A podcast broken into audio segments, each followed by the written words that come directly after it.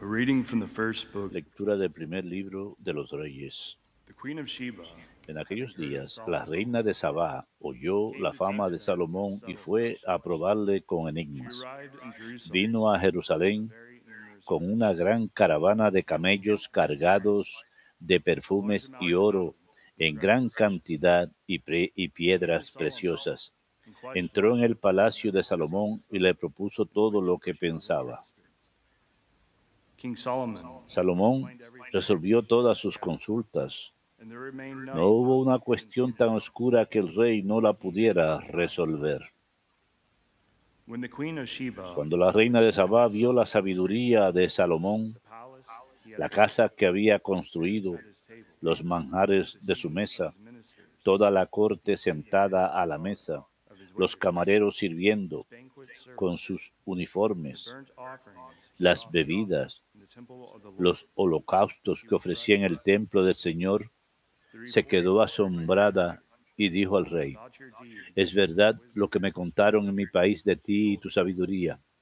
Yo no quería creerlo, pero ahora que he venido y lo veo con mis propios ojos, resulta que no me habían dicho ni la mitad. En sabiduría y riquezas supera todo lo que yo había oído. Dichosa tu gente, dichosos esos tus cortesanos que están siempre en tu presencia, aprendiendo de tu sabiduría.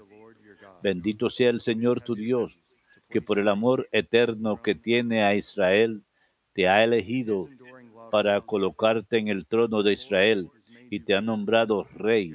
Para que gobiernes con justicia. La reina regaló al rey cuatro mil kilos de oro, gran cantidad de perfumes y piedras preciosas. Nunca llegaron tantos perfumes como los que la reina de Sabá regaló al rey Salomón.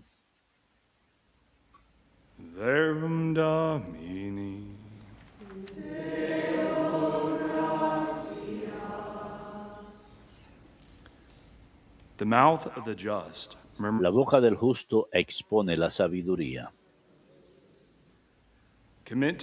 Encomienda tu camino al Señor, confía en Él y Él actuará. Hará tu justicia como el amanecer, tu derecho como el mediodía. La boca del justo expone la sabiduría. La boca del justo expone la sabiduría. Su lengua explica el derecho, porque lleva en el corazón la ley de su Dios y sus pasos no vacilan. La boca del justo expone la sabiduría. El Señor es quien salva a los justos. Él es su alcázar en el peligro. El. Señor los protege y los libra. Los libra de los malvados y los salva, porque se acogen a Él. La boca del justo expone la sabiduría.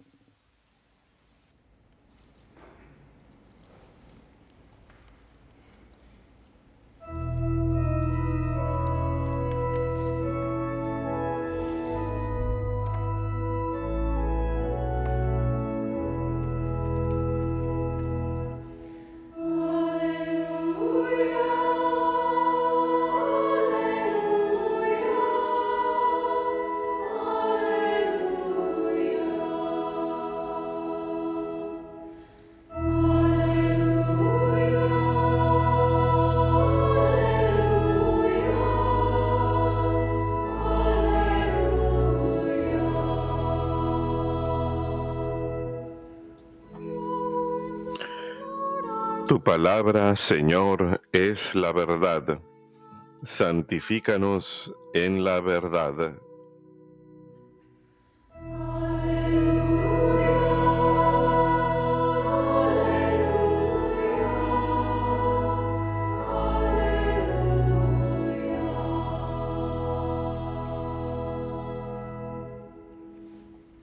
Dominus vobiscum.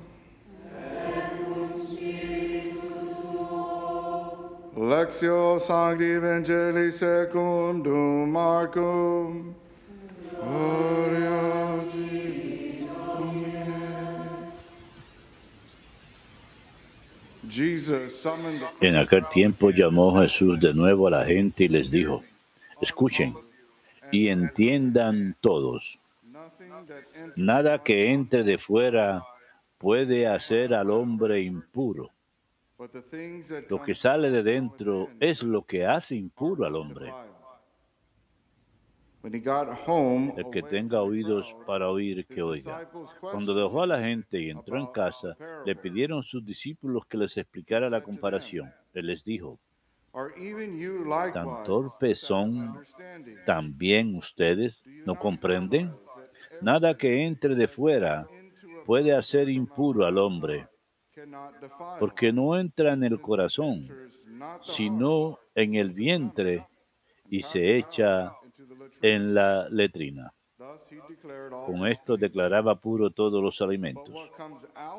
Y siguió, lo que sale de dentro, eso sí mancha al hombre, porque de dentro, del corazón del hombre, salen malos propósitos, las fornicaciones, robos, homicidios, adulterios, codicias, injusticias, fraudes, desenfreno, envidia, difamación, orgullo, frivolidad. Todas esas maldades salen de dentro y hacen al hombre impuro. verbum domini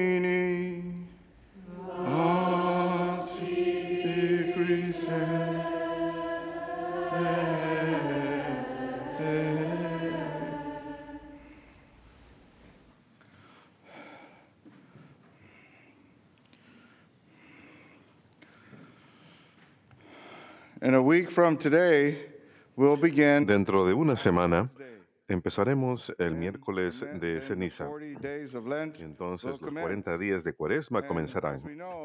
Y como sabemos, cuaresma es un tiempo de oración, ayuno y limosna. Pero en realidad de las oraciones, ayuno y limosna, esto lo hacemos para tener reforma interior, para que podamos ser cambiados desde dentro. Y el día de hoy, la santa que celebramos, Santa Colette de Corby, ella lo sabe todo acerca de la reforma. Jesús también nos habla hoy acerca de lo que hay en el interior. Hay mucho que aprender el día de hoy y mucho que Santa Coleta y Jesús nos pueden decir. con respecto a Santa Coleta, ella nació alrededor del año ago, and as a 1380. young woman, De jovencita, cuando era una niña, más bien, se sintió atraída a la vida religiosa. Sentía gran admiración hacia las monjas y las hermanas y la forma en que ellas rezaban y la caridad que realizaban. Cuando pasó a la adolescencia, perdió a sus padres. Ellos la encargaron al cuidado de la abadía benedictina local. Ella permaneció ahí y más adelante se hizo franciscana terciaria. Esto lo hizo durante unos cuatro años, viviendo como ermitaña, haciendo lo posible para vivir una vida muy austera y penitencial, pero también una vida enfocada en la caridad, haciendo el bien por los demás. Mientras que vivía esta vida de penitencia como ermitaña terciaria, San Francisco se le apareció y San Francisco le dijo que debía reformar la segunda orden de las clarisas, que son las clarisas pobres. Al principio fue un poco reacia, lo pensó, quedó ciega durante unos tres días, hasta que finalmente dijo, lo haré. Y entonces todo empezó a funcionar a su favor. Empezó of esa reforma de la orden segunda, las clarisas pobres. Y eso fue apenas unos cuantos uh, and siglos después de que San Francisco y Santa Clara habían vivido, pero la not orden no estaba cumpliendo con la intención original.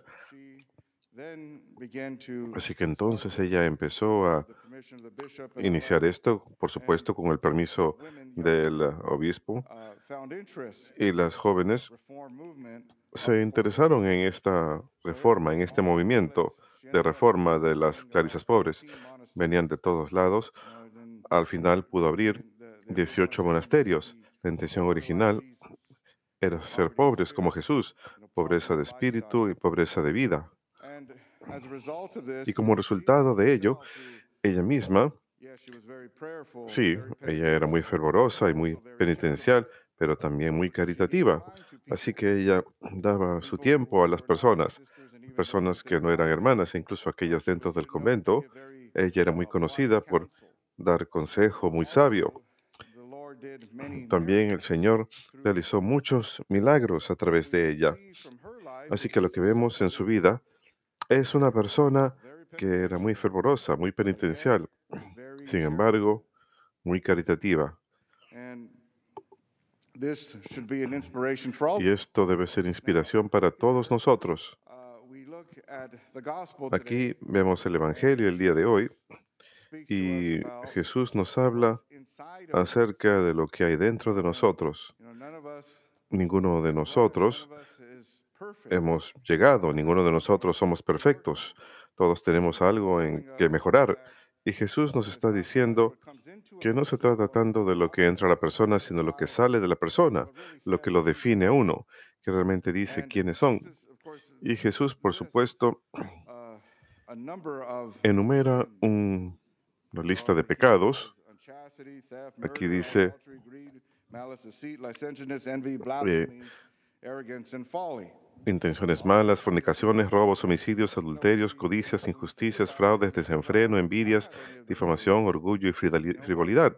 Cuando uno se pone a pensar en eso, uno dirá, pero yo no tengo todas esas cosas. Pero Uno tiene que pensar, ¿cuáles son mis faltas? Es un proceso para mejorar. Cuando uno mejora, Sí, muchos de nosotros hemos tenido conversiones y transformaciones y debemos seguir el proceso de transformación. Debemos tratar siempre de ser más santos. Esa es la meta. Pero para ayudarnos en esto siempre es bueno realizar un examen de conciencia, ya sea todos los días.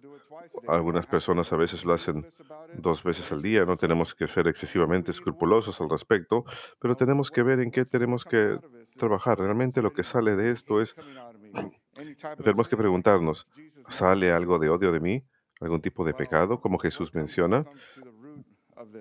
¿Cuál es la raíz de esto? Cuando empezamos a mirar las raíces, Jesús menciona primero que nada los malos pensamientos. ¿Qué es lo que estamos pensando? Él dice que todo esto comienza en el corazón. El corazón, como nos dicen las escrituras, cuando la Biblia habla del corazón, se trata del lugar donde yace la voluntad, donde se encuentran nuestras motivaciones. y lo que nos impulsa a hacer las cosas. Sí, podemos tener malos pensamientos, pero lo que hay en el corazón, ¿hay algún tipo de mal ahí? ¿Qué es lo que nos motiva? Lo que realmente sale de nosotros. Comienza con los malos pensamientos. Podemos pensar, por ejemplo, en nuestras acciones, pero también en lo que decimos.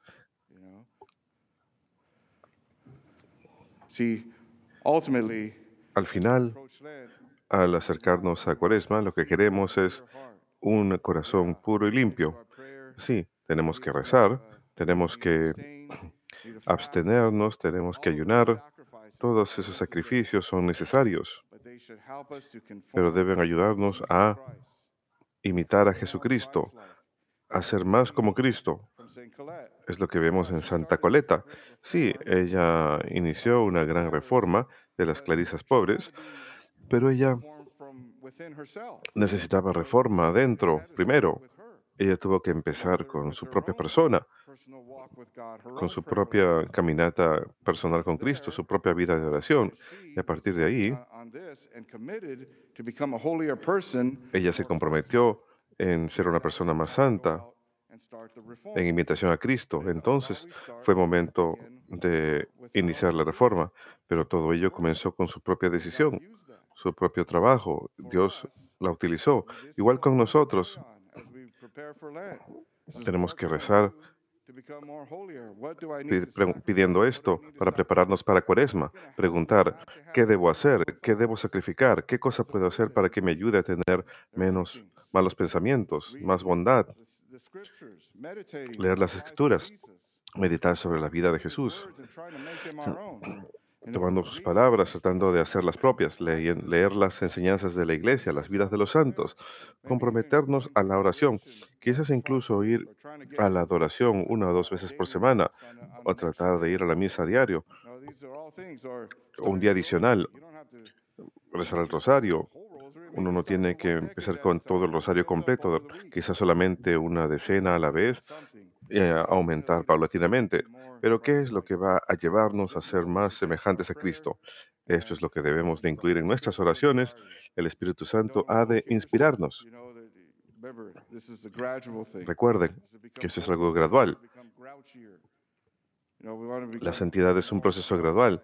Mm, Queremos imitar a Cristo, porque ¿a qué es lo que nos está llamando Cristo? A que seamos una luz en el mundo, una luz que propague su luz a través de su amor. Que el Señor, pues, el Espíritu Santo, nos inspire ahora, nos guíe a la oración para que seamos dirigidos hacia una cuaresma muy santa, para que podamos resucitar en la gloria de Dios, anunciando su caridad con generosidad.